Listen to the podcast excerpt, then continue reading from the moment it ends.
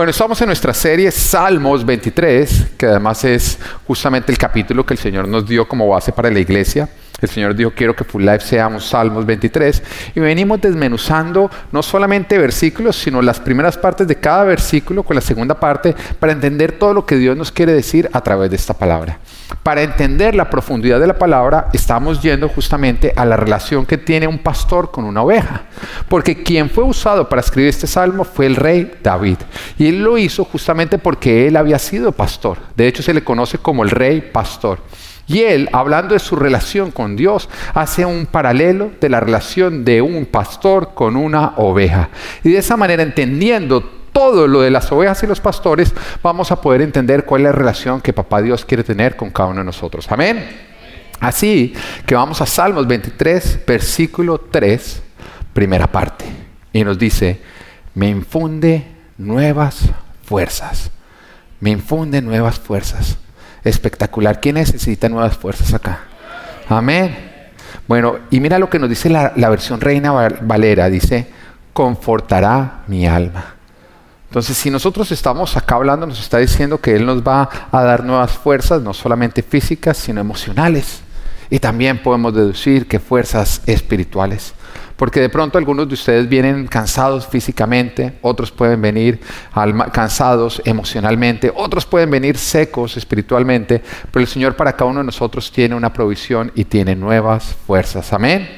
Ahora, cuando conocemos a Dios y entendemos el amor que Él tiene con nosotros, es fácil que al principio nos hagamos falsas expectativas de que todo va a ser perfecto. A mí me pasó, no sé si usted también le pasó, que yo dije, ahora conozco a Dios, veo su amor por mí, y dije, hmm, se acabaron los días lluviosos. Y por esa razón, cuando uno lee la expresión confortará mi alma, o conforta mi alma, o me restaura, puede llegar a sonar un poco sorpresiva. Porque si uno dice, oiga, si Él me cuida, ¿por qué yo llegaría a necesitar restauración?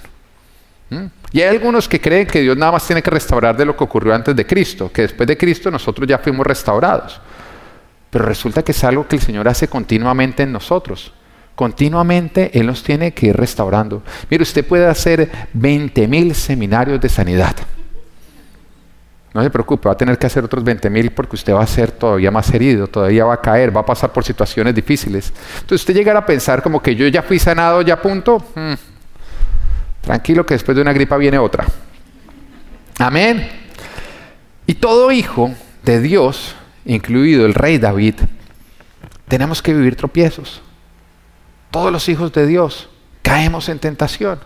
¿Hay acá alguno que nunca haya caído en tentación? No. Estamos entre pecadores. ¿Hay alguno acá que no haya caído en tentación después de ser cristiano? Oiga, ¿hay alguno acá que en algún momento después de ser cristiano ha hecho algo y se ha dicho a sí mismo, menos mal que nadie me estaba grabando mientras que lo hice? ¿O solamente me ha pasado a mí? ¿Mm? Porque les gusta darle duro a otros, ¿no? ¿Mm? Yo recuerdo en Colombia el usted no sabe quién soy yo entre nosotros, no sale de acá. ¿Usted alguna vez no lo dijo? ¿Sí? Amén. Yo soy culpable. Yo nada más doy gracias a Dios que en esa época no habían celulares con cámara. Amén. Pero vemos que otros cometen errores y nosotros somos hipócritas porque nos ay, ¿hizo eso? Todos somos pecadores. Todos somos pecadores. Simplemente que algunos hemos tenido la fortuna de que no han habido cámaras grabándonos. Y ojalá nosotros fuéramos más misericordiosos con el hermano caído y no le cayéramos encima, ¿o no es así? Porque todo hijo de Dios tiene que pasar por eso. Todo hijo de Dios tiene que pasar de vez en cuando por el fracaso. Algo que usted hace y que fracasa, no sale como usted quisiera. Y por esa razón todos nosotros tenemos que experimentar la desesperanza, la angustia o el no tener fuerzas. Y el Salmos 42.8, 42.11 nos dice, ¿Por qué voy a inquietarme? Acá también está David hablando. ¿Por qué voy a inquietarme? ¿Por qué me voy a angustiar? Él se está hablando a sí mismo porque a David le encantaba hablarse a sí mismo. Porque de otra manera usted se habla a sí mismo. Y normalmente usted se dice cosas malas. Usted se mira al espejo y usted dice, estoy gordo, mire este, eh, este gordito, o me caigo gordo. Se dice cosas que no se debería estar diciendo. O si dice que hay otros que son más talentosos que usted, muchas cosas que no se debería estar diciendo. Pero el rey David era intencional en lo que él se decía. Él hablaba con sí mismo y él se decía cosas que era bueno que él estuviera escuchando, que es algo que todos nosotros deberíamos practicar. Y justamente la canción que dice que alma mía alaba a Jehová, eso viene de un salmo, ¿no? Alabaré. ¿Cómo es que es, José? Hace tiempos que no la de alaba mi alma a Jehová, viene justamente de un salmo en el cual el rey David se está hablando a sí mismo y se está diciendo, alaba, alma mía, al Señor. Estás pasando por tiempos difíciles, no quieres alabar, pero él se empieza a hablar a sí mismo, se empieza a decir, alaba al Señor, él se dice lo correcto. Él se dice lo correcto. Y acá en este momento él empieza a hablarse a sí mismo porque él está inquieto, porque él está en angustia. Entonces él dice, ¿por qué voy a inquietarme? ¿Por qué voy a angustiarme? En Dios pondré mi esperanza y todavía lo alabaré. Él es mi Salvador y mi Dios. Se está hablando porque está pasando por un tiempo de eso y se está recordando lo que Él debe estar haciendo en ese momento. Que en lugar de dar así, más bien buscar a su pastor, el cual nos restaura, nos levanta y nos da nuevas fuerzas. Ahora, cuando miramos en lo que es la vida de las ovejas, ahora voy a hablar de los animalitos, hay un paralelo exacto con este escenario de estar caído, de estar derrumbado. Y se le conoce como la oveja caída. Ahora quiero mostrarles un poquito cómo se ve una oveja caída, si nos ayudan los de producción. Mire, una oveja caída. Cuando yo, cuando yo estaba buscando esta foto, porque esta es normalmente la forma en la que ellas se caen. Normalmente ellas caen primero de lado, pero después se les cambia el punto de gravedad y terminan boca arriba, sin encontrar la manera de ellas volverse a poner en pie. No se pueden recorporar solas. Y esto es algo de lo que sufren las ovejas. Ahora, este escenario es bastante desagradable porque, como pueden ver, ellas están boca arriba con las patas en el aire, tratando de luchar por volverse a poner en pie, pero lo único que ellas consiguen es terminar frustradas, asustadas y perder su pellejo al hacerse daño. Y lo más curioso es que si el pastor no llega pronto, la oveja muere. Entonces cuando usted ve una oveja así, usted no simplemente la está viendo como, ay, tan bonita, está haciendo piruetas. No, se está muriendo.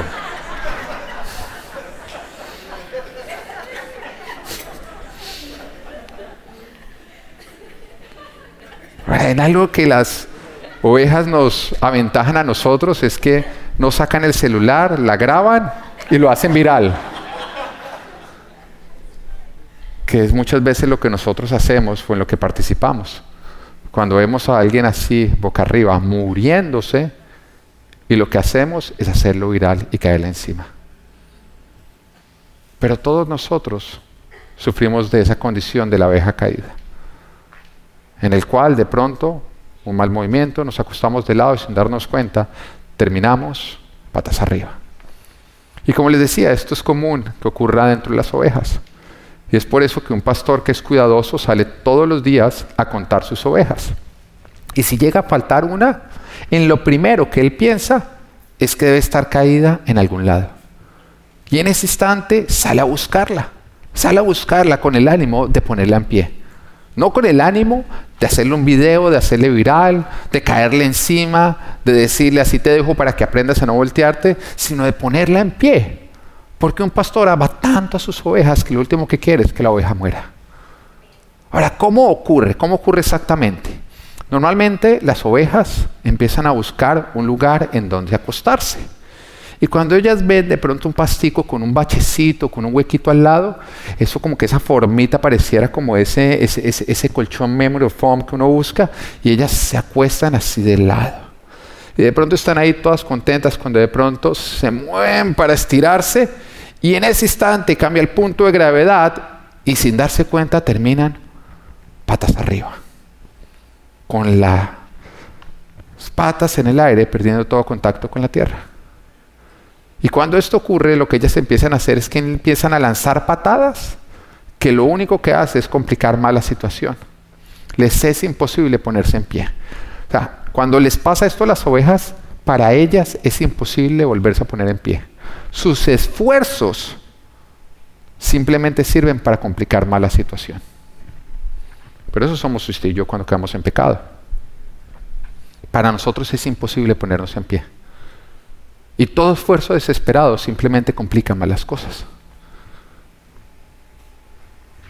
Todo esfuerzo simplemente complica más las cosas. Este es un cuadro de nosotros y de cómo caemos en tentación. Que arranca por el lugar donde nos acostamos, por acercarnos a algo que cuando miramos dice, esto se ve como placentero. Y de pronto en ese momento olvidamos el riesgo, creemos que le va a pasar a otros, no a nosotros. Y el simplemente pensar en el placer, lo atractivo de ese lugar, nos hace no prestar atención a los riesgos a los cuales nos estamos exponiendo. Y lo hacemos, nos acostamos.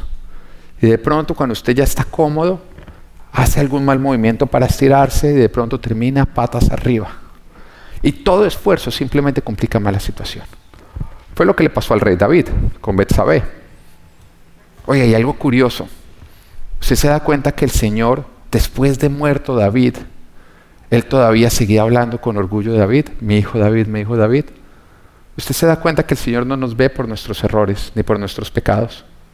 Él ve más allá. Y ese es el corazón de un padre. Pero volvamos a David. David un día en que se estaba sintiendo agotado, nos dice la palabra que era la primavera cuando los reyes salen de campaña con sus ejércitos, pero él en lugar de salir, él, decidió quedarse, porque vio ese hueco sabroso y él dijo, más bien yo me quedo acá, acá, acá, acá, más bien acostado, váyanse ustedes a pelear y se quedó solo por aparte. Y nos dice que se levantó en la tarde. O sea, ese, ese día David se las dio de vago, ¿no? Un hombre que era muy diligente, muy cuidadoso, se dio de vago, no, no, madrugó a buscar al Señor, sino que se empezó a enfriar con malas decisiones. Y resulta que cuando se levantó, salió a mirar justamente por las torres de su palacio, pero él sabía que iba a ver. Él sabía que en la media tarde las mujeres salían a bañarse, porque en esa época no había calentador, no había titán, no había nada de eso que hoy en día tenemos. Así que las mujeres ponían una caneca de agua en el techo de sus casas para que el rayo del sol la calentara durante todo el día y en la media tarde ellas iban y se bañaban con ese agua cuando ya estaba calientica. Así que ese día eh, David se levantó haciéndose el bobo, así como usted también se hace el bobo cuando empieza a cambiar de canal, ¿no es cierto? o cuando empieza a mirar lo que no debería estar mirando. Hay algunos hombres que usted sabe cómo les toca ponernos ahora el tapabocas después de todo esto. Así.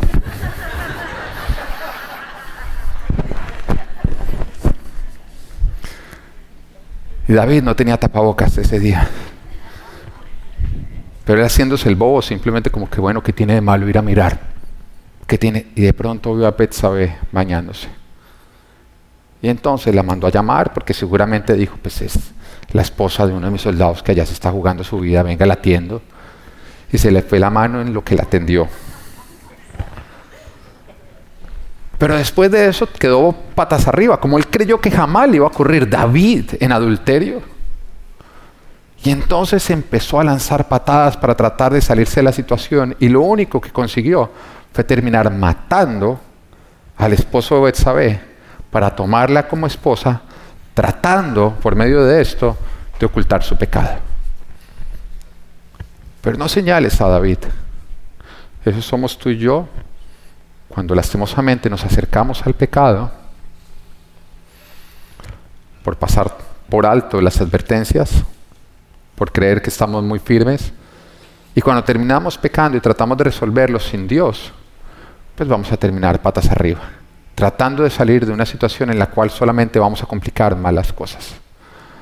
Ahora, ¿cuáles son los peligros por los cuales pasa una oveja cuando está patas arriba y por la razón por la cual muere? Son dos. Hay dos peligros que, que, ellas están enfrentando.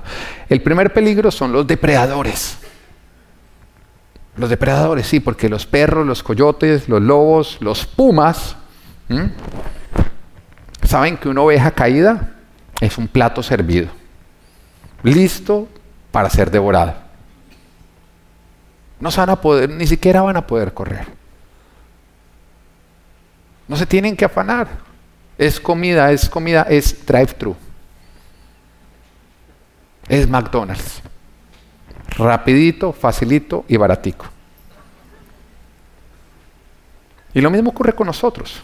El problema cuando andamos caídos en pecado es que el depredador Satanás aprovecha. Porque la agenda de Satanás es matar, robar y destruir. Él quiere robar, matar y destruirte. ¿Por qué no lo logra? Porque tú tienes la protección de Dios. Pero lastimosamente cuando nosotros caemos en pecado, nos salimos de la protección de Dios y en ese momento el diablo puede venir a robar, matar y destruir. hay muchas veces que tú estás en pecado y de pronto te saliste y tú dijiste, no, salí invicto. Bueno, cuando un ladrón se mete a tu casa, hay veces que toma unos días que te des cuenta todo lo que se llevó. Pero Satanás no desaprovecha la oportunidad que tú le das cuando estás patas arriba. El segundo peligro por el cual las ovejas mueren es porque mientras que están patas arriba, empiezan a acumularse gases en su, estómago, cortando toda la circulación de su sangre y no permitiendo que le llegue a las extremidades, especialmente a las patas.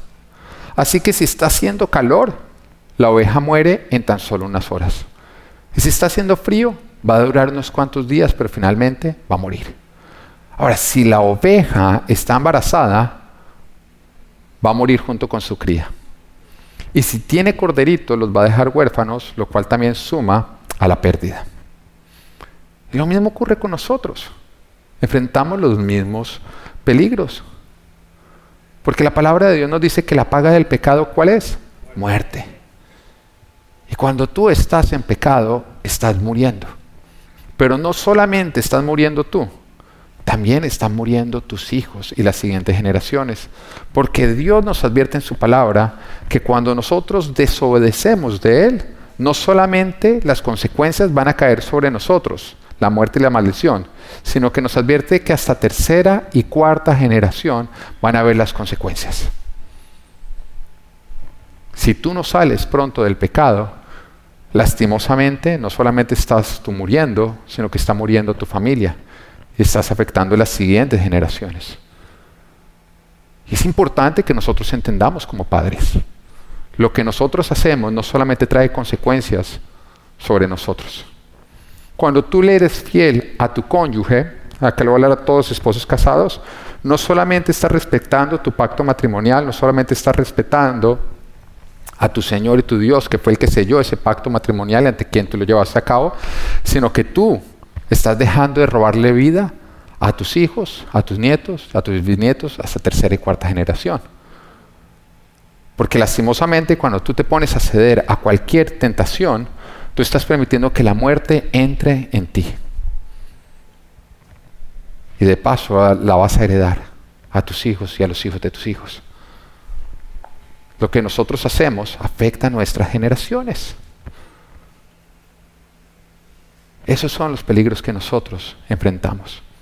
Ahora, cuando un pastor enfrenta este, este, este escenario de una de sus ovejas eh, boca arriba, es, es, un escenario bastante angustioso para él.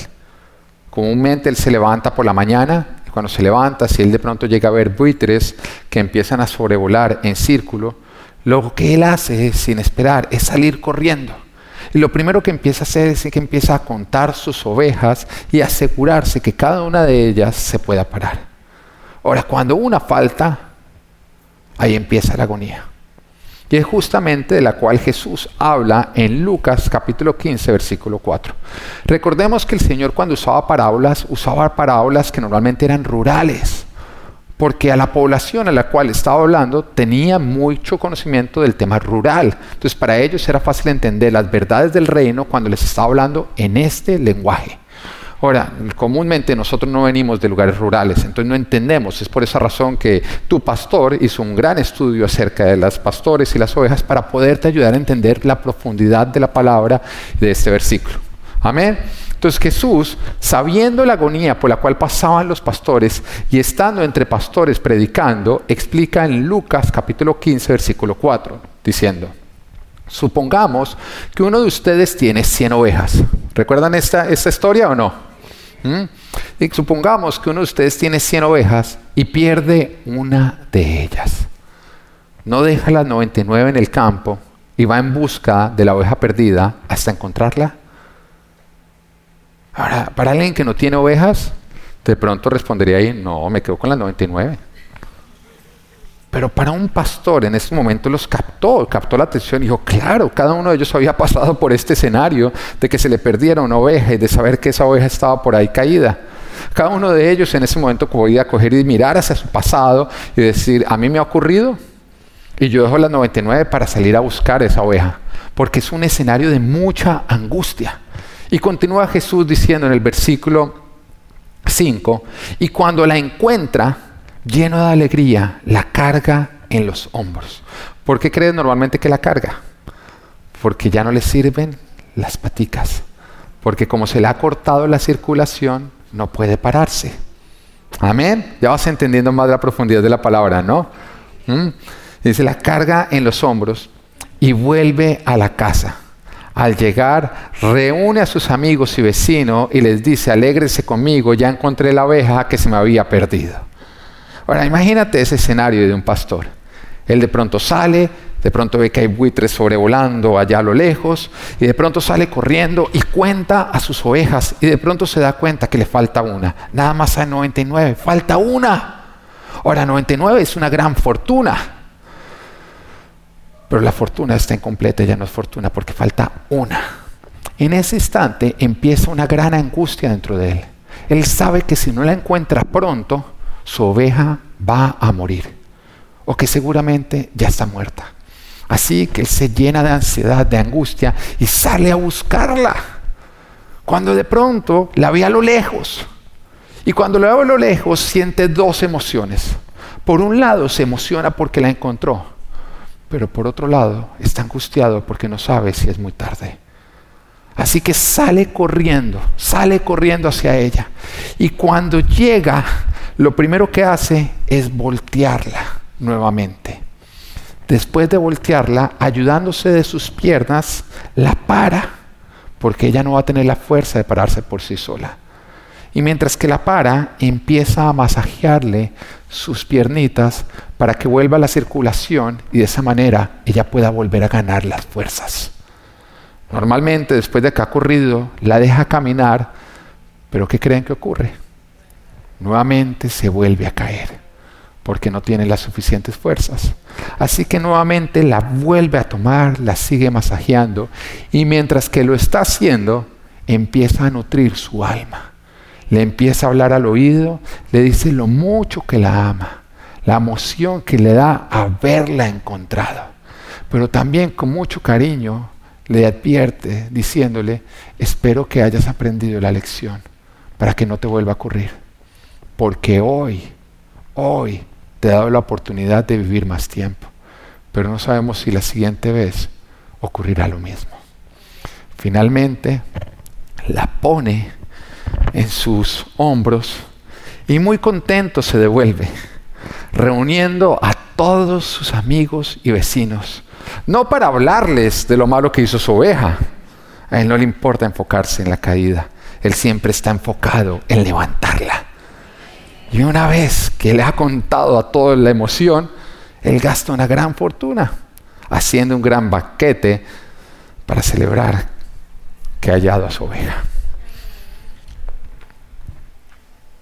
No sé si te sientes más amado por Dios después de que entiendes todo esto. No sé si te das cuenta del amor que Él tiene por cada uno de nosotros. Pero creo que ahora podemos entender Así que volvamos a leer Salmos 23. El Señor es mi pastor, a Él le pertenezco, no hay mejor dueño. Nada me falta. En verdes pastos me hace descansar, junto a tranquilas aguas me conduce, me infunde nuevas fuerzas. Esta es la expresión de una oveja que un día estuvo patas arriba y que sintió como su pastor, sin recriminarle nada, la puso nuevamente en pie, la masajeó las paticas mientras que recobraba la fuerza y le habló a su corazón con mucho cariño y con mucho amor para después ponerle en los hombros, ir a celebrar porque la encontró con vida. Ahora, cuando miramos la relación de oveja y los hijos de Dios, nos damos cuenta que, sí, ante el pecado somos indefensos y reconozcámoslo. también somos torpes, ¿o no es así? Somos torpes. Porque sabemos que cuando nos metemos en el pecado, todos decimos, mucho bruto como hice esto.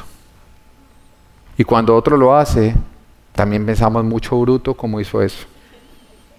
¿Mm?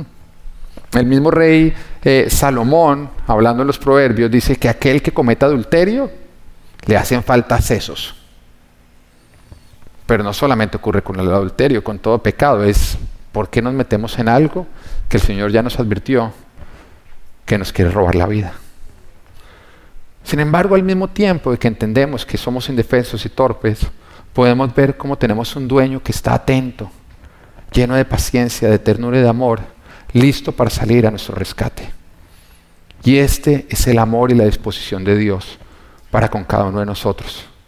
Que cuando caemos, estamos atrapados y incapaces de levantarnos, Jesús sale en nuestra búsqueda para ponernos en pie. Y es el mismo Jesús que en el Lucas 5 está señalando el dolor de un pastor cuando pierde una oveja y la alegría que ese pastor siente al encontrarla, que es mayor que la frustración que tuvo de que esto hubiera caído. Y termina concluyendo, después de explicar esto, en el versículo 7 de Lucas 15, les digo que así también en el cielo habrá más alegría por un solo pecador que se arrepienta que por 99 justos que no necesitan arrepentirse. Porque de pronto tú eres el que estás en pecado. Y hoy miras a tu alrededor y estás mirando 99 cristianos que aparentemente no lo están. Y tú te estás sintiendo allá escondido, creyendo que Dios te está mirando, echando fuego y diciéndote, tú sabes lo que hiciste ayer. Pero el Señor está más enfocado en ti en este momento, en levantarte, que en los 99 que no necesitan ser levantados. Ese es nuestro Padre. Ese es nuestro Dios. Y hay algunos que creen, porque le están creyendo al diablo, hay algunos que creen que cuando caen Dios está furioso, distante y lo rechaza. Pero Dios no está enfocado en tu caída, sino en tu restauración. Para Él, su interés es tu restauración, que seas levantado.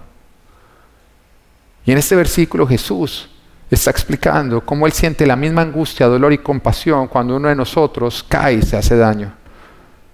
Pero también está dejando claro que su enfoque jamás va a ser el de caernos encima. Él quiere verte restaurado. Recordemos cuando Pedro niega a Jesús. Oye, ¿qué metida de pata o no?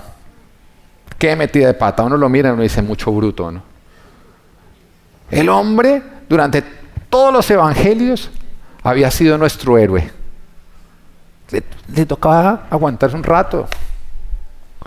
Pero justamente en el momento en que Jesús más lo necesitaba porque había sido arrestado, porque estaba siendo juzgado injustamente, en ese instante, cuando más lo necesitaba, se voltea y lo mira, que esos momentos en que uno se voltea y mira los de uno como, uy, no estoy solo. Y este, no, no, yo jamás lo conozco, ni idea, ni lo he visto y lo niega tres veces. Y Pedro sabía lo que había hecho. Se sentía como basura. Creía que Jesús estaba orado con él. Así que vuelve a la pesca. ¿Recuerdan lo que él estaba haciendo antes de que Jesús lo llamara? Pescar. En otras palabras, vuelve a su antigua vida antes de su llamado, movido por la culpa. Pero entonces aparece Jesús en escena, no para recriminarle, ni para preguntarle por qué lo hiciste, sino para levantarlo, para devolverle lo que le había dado, para en ese momento reincorporarlo a su llamado, para infundirle nuevas fuerzas, para confortar su alma. Y entonces le dice, Pedro, tú me amas. Pedro lo mira y le dice, tú sabes que te amo. Entonces le dice, cuida mis ovejas. Algo que Pedro creía que ya no era digno de hacer. Algo que Pedro creía que ya había perdido. Y Jesús con esto deja claro que él no estaba para enfocarse en lo que Pedro había hecho, sino en levantar a Pedro para ponerlo en pie, para darle nuevas fuerzas y para reincorporarlo en el rebaño y en su llamado. Salmos 56, 13 dice, tú, oh Dios, me has librado de tropiezos, me has librado de la muerte, para que siempre en tu presencia camine en la luz de la vida. Somos realistas. Y yo creo que algo que caracteriza a Full Life es que podemos ser transparentes o no. Porque acá ninguno de nosotros es libre de pecado. Acá ninguno de nosotros vive una vida perfecta, ¿o no es así?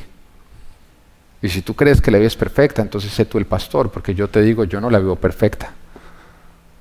Meto la pata. Porque si somos sinceros, yo creo que eso es todos los hijos de Dios. Lo que pasa es que hay unos que son más hábiles en vivir detrás de las apariencias. Pero yo quiero que nosotros seamos hábiles en vivir con transparencia.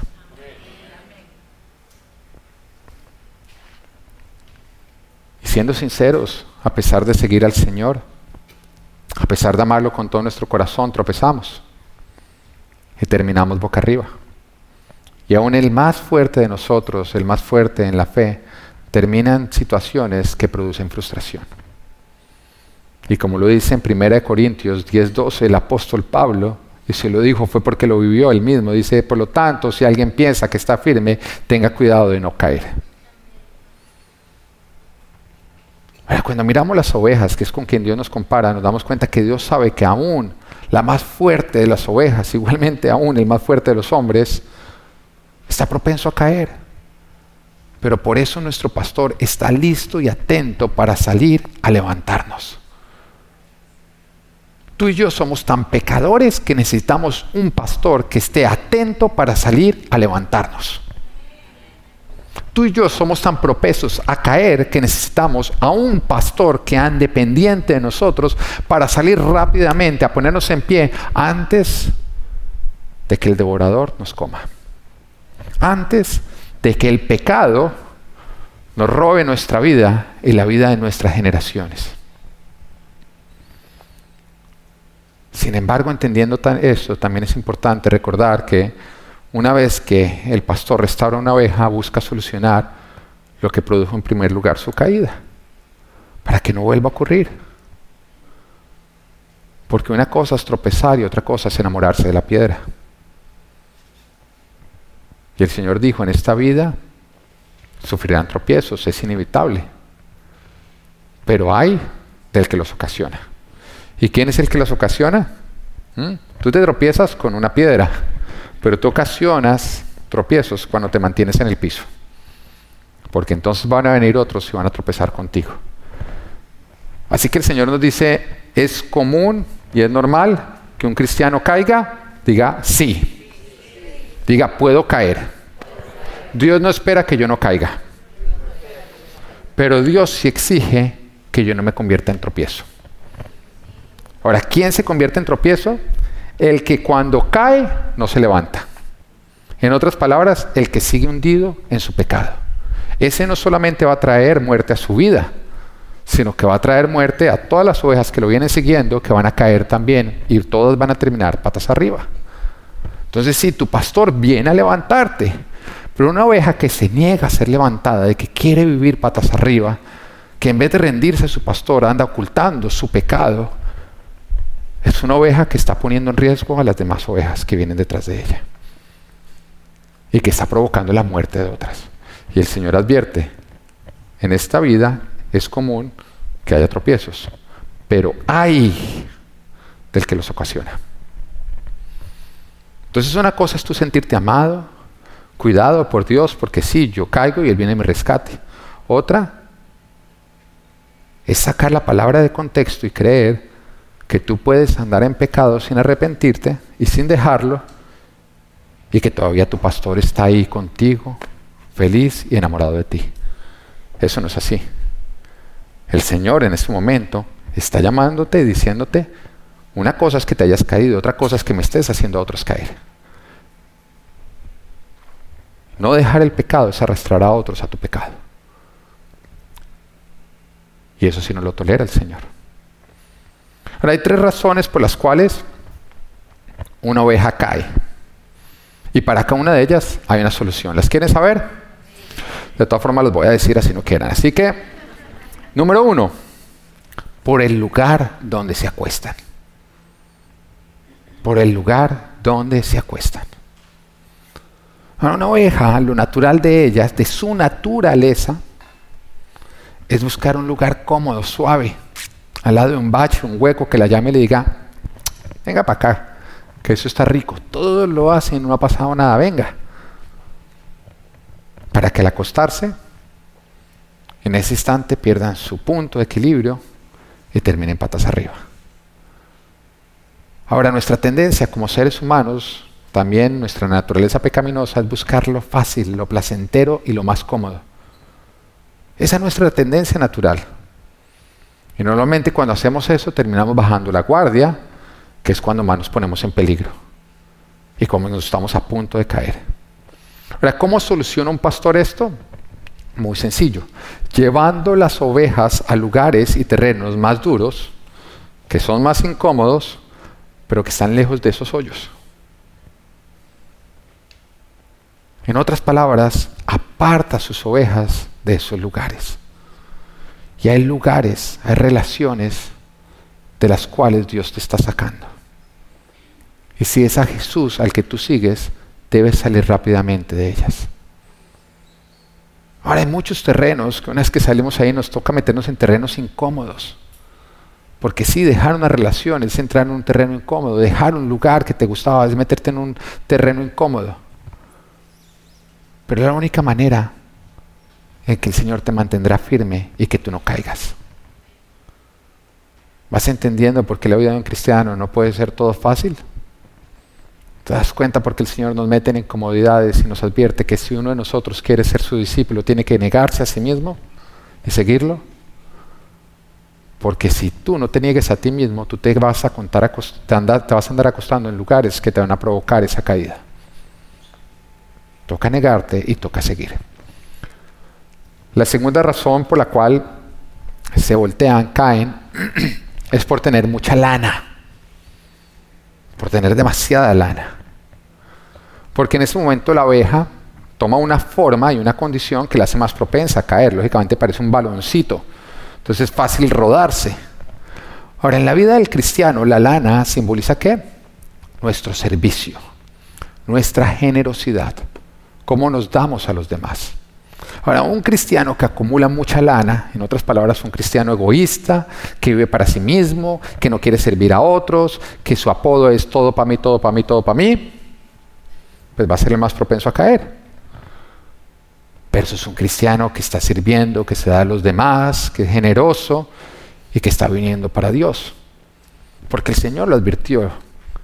El que quiera ser el mayor entre ustedes, que se haga esclavo de los demás. Ahora hay muchos que no han entendido que seguir a Cristo es hacernos sirvientes de los demás. Y hay algunos que ni se les pasa por la cabeza servir. Ni se les pasa por la cabeza servir. Hay varios que llevan viniendo a esta iglesia años y nunca han dado lana.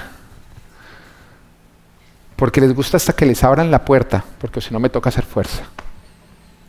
Ya conocen su asiento porque tiene marcadas sus nalgas ahí. Lo único que ven y no me lo toquen, se sientan en otro, me lo cambiaron.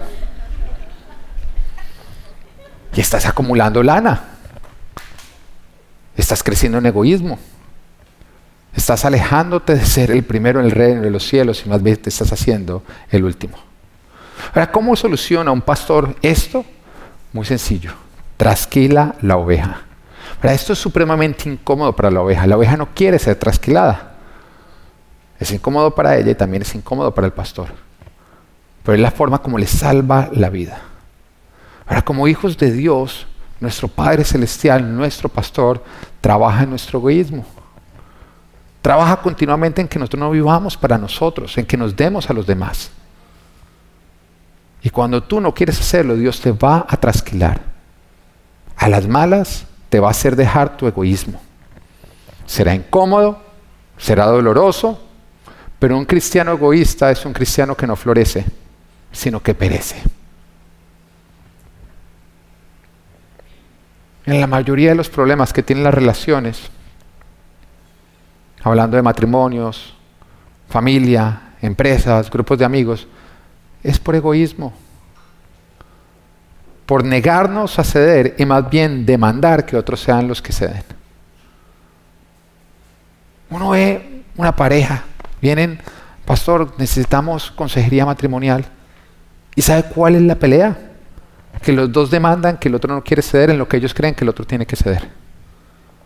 Es que no hace esto, no hace esto, no hace esto, no hace esto. Y el otro coge y dice, ah, sí, pero es que usted no hace esto, esto, esto, esto. ¿Qué están demandando los dos? Ceda usted, ceda usted, ceda usted y todo va a estar bien. Y el otro dice, no, ceda usted y todo va a estar bien. ¿Qué estamos viendo? Dos personas que se están negando la lana mutuamente. Se la niegan. Y por eso terminan patas arriba. ¿Ah? Cuando le digan a usted, ceda a usted, acepte la oportunidad de parecerse a Jesús y diga, ok, voy a ceder yo. Y usted diga, no, es que estoy muy cansado. Usted todavía tiene fuerzas, hágalo. Hágalo. Hágalo. Hay cosas que a uno le molestan, hay cosas que le molestan al otro. A mi esposa, por ejemplo, le molesta que yo no saque la basura. Seguridad, sáquenla por favor. Entonces ella le molesta, ¿no?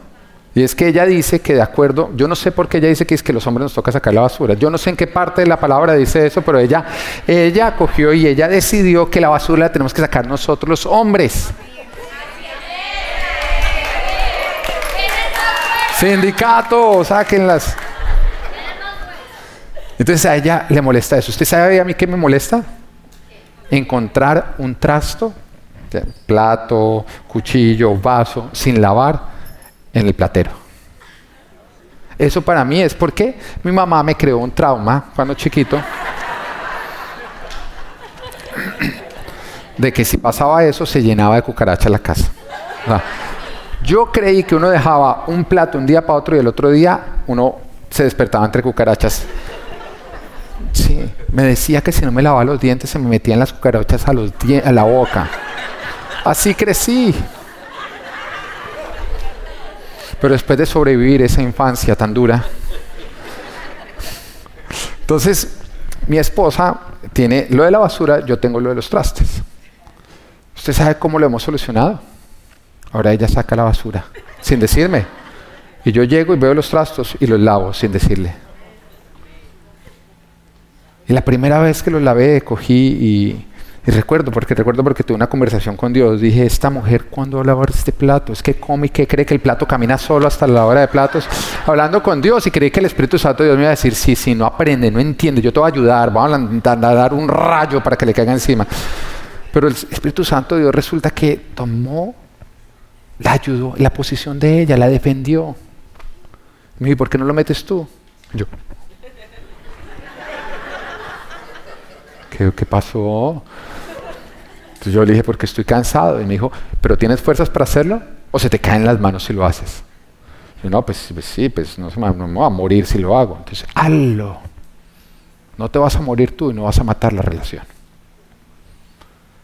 Y entonces entendí que entre más lana damos, más saludable hacemos nuestras relaciones.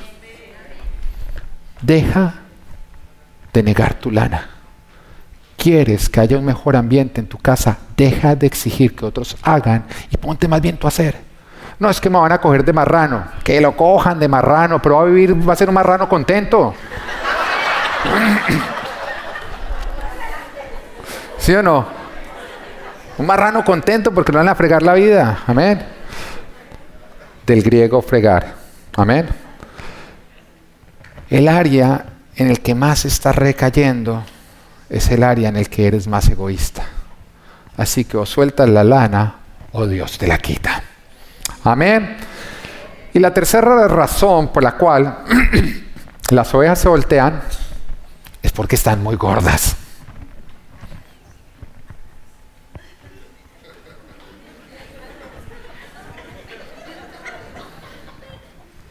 ¿Oíste, José?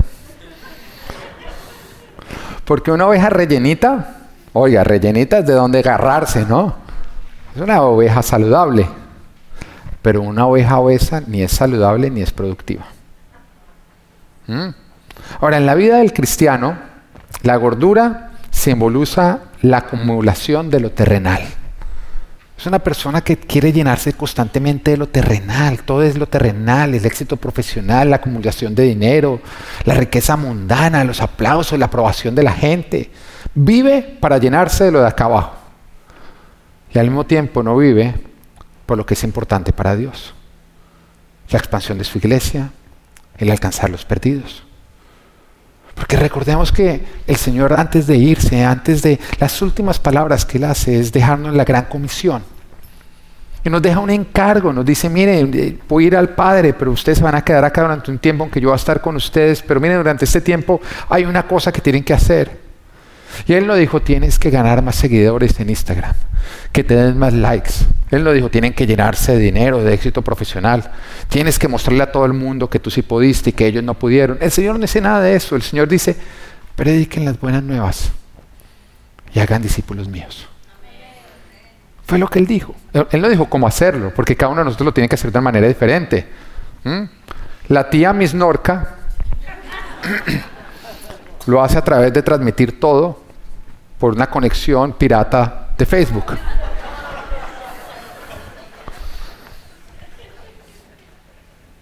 Pero es importante que tú hagas importante lo que para Dios es importante.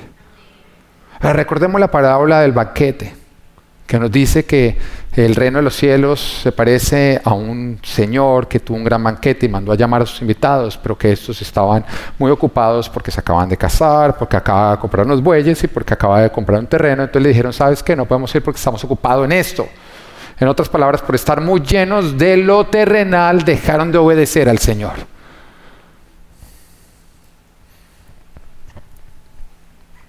Cuando tú dices, no, no puedo ir a la iglesia porque tengo trabajo, no, no puedo ir a la iglesia porque la tía Magola tiene un sancocho, no, no puedo ir a la iglesia porque tengo que ver el partido de los Dolphins, no, no puedo ir a la iglesia porque me voy para Disney. ¿Tú no estás haciendo lo mismo? Cuando tú dices, no, voy a la iglesia porque me fui el fin de semana a nutrir a mi esposa, es un mensaje subliminal para Luis que nos está escuchando. ¿Tú no estás haciendo lo mismo? ¿No estás poniendo por lo terrenal, estás dejando de ser al Creador, a tu Señor?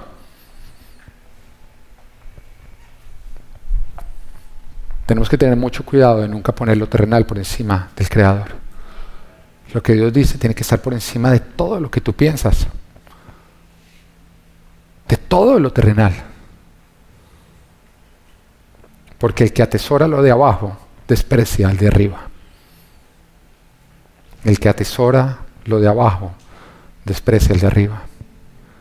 Y Mateo 6:21 nos dice,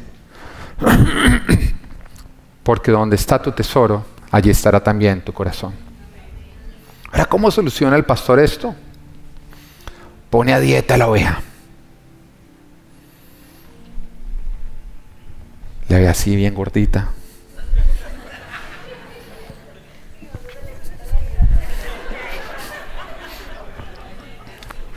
Y, echa aire para adentro.